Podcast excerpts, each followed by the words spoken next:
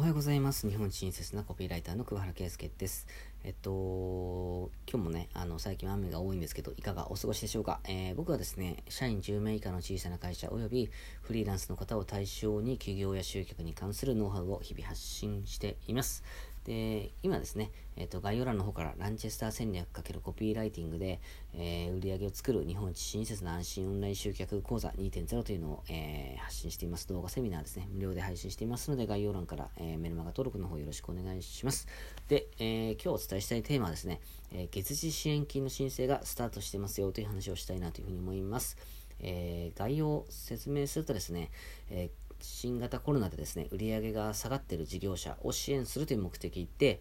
えー、行われる国の給付金制度ですね、月次支援金っていうのが先日ね、6月16日からね、スタートしているんですね。で、知らない方も多いと思うんで、改めてここで、えー、発信したいなというふうに思います。これはですね、昨年、最大100万 ,100 万円が、えー、支給された持続化給付金の縮小版みたいなイメージで持っていただければなというふうに思うんですよ。で、結論から言うと中小企業が、えー、20万円、個人事業主が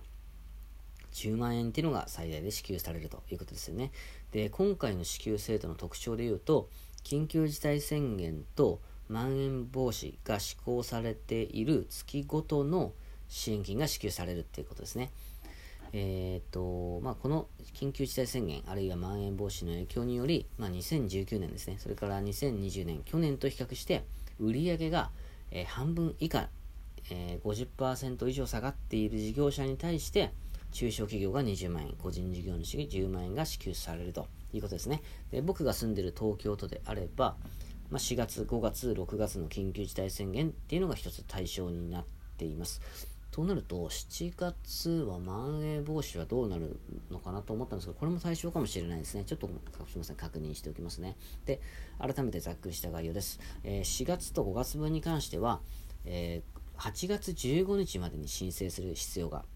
あります。えー、申請期間は8月15日までになります。えー、もうすでに申請はできるので、ぜひ、あの、経済産業省月次支援金みたいに調べると、そこから、えー、ホームページに飛ぶので、そこから申請をしてみてほしいなというふうに思います。で、6月分に関してはですね、7月1日からの受付になります。7月1日から、8月31日までの締め切りという形ですね。で、用意すべき必要書類は、その対象月の売上台帳ですね。まあ、売上台帳っていうと、まあ、Excel でまとめたような、えー、顧客の名前と、えー、売上の金額なんかが書いている、まとめている表ですね。で、これと2019年、あるいは2020年の決算書、あるいはまあ個人の場合は確定申告書と、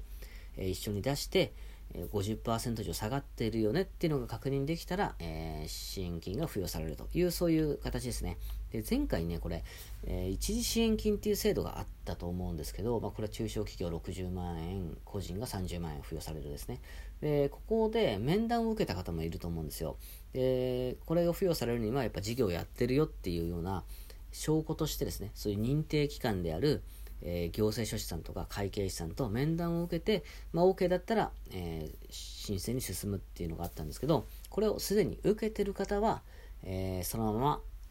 申請ができると。で、前回その一時支援金というのにまだ申請をしていない方は、改めてその事業者を探すっていうところからスタートするっていうことですね。認定機関を探すっていうところからですね。まあこれはね、あの、その経済産業省の方に聞けば紹介もしてくれるようなんで、ぜひ問い合わせてみてほしいなというふうに思います。まあ、緊急事態宣言の影響とかを受けて、えー、売上が下がっている事業者さんの方は、ぜひ諦めずにね、申請を進めていただければなというふうに思います。はい、今日はね、その一時支援金、あ、月次支援金ですね、えー、最大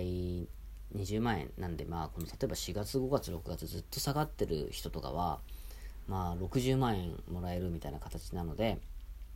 ぜひ、あの、申請自分が対象かどうかまずは確認してほしいなというふうに思います。はい、最後まで聞いていただきましてどうもありがとうございました。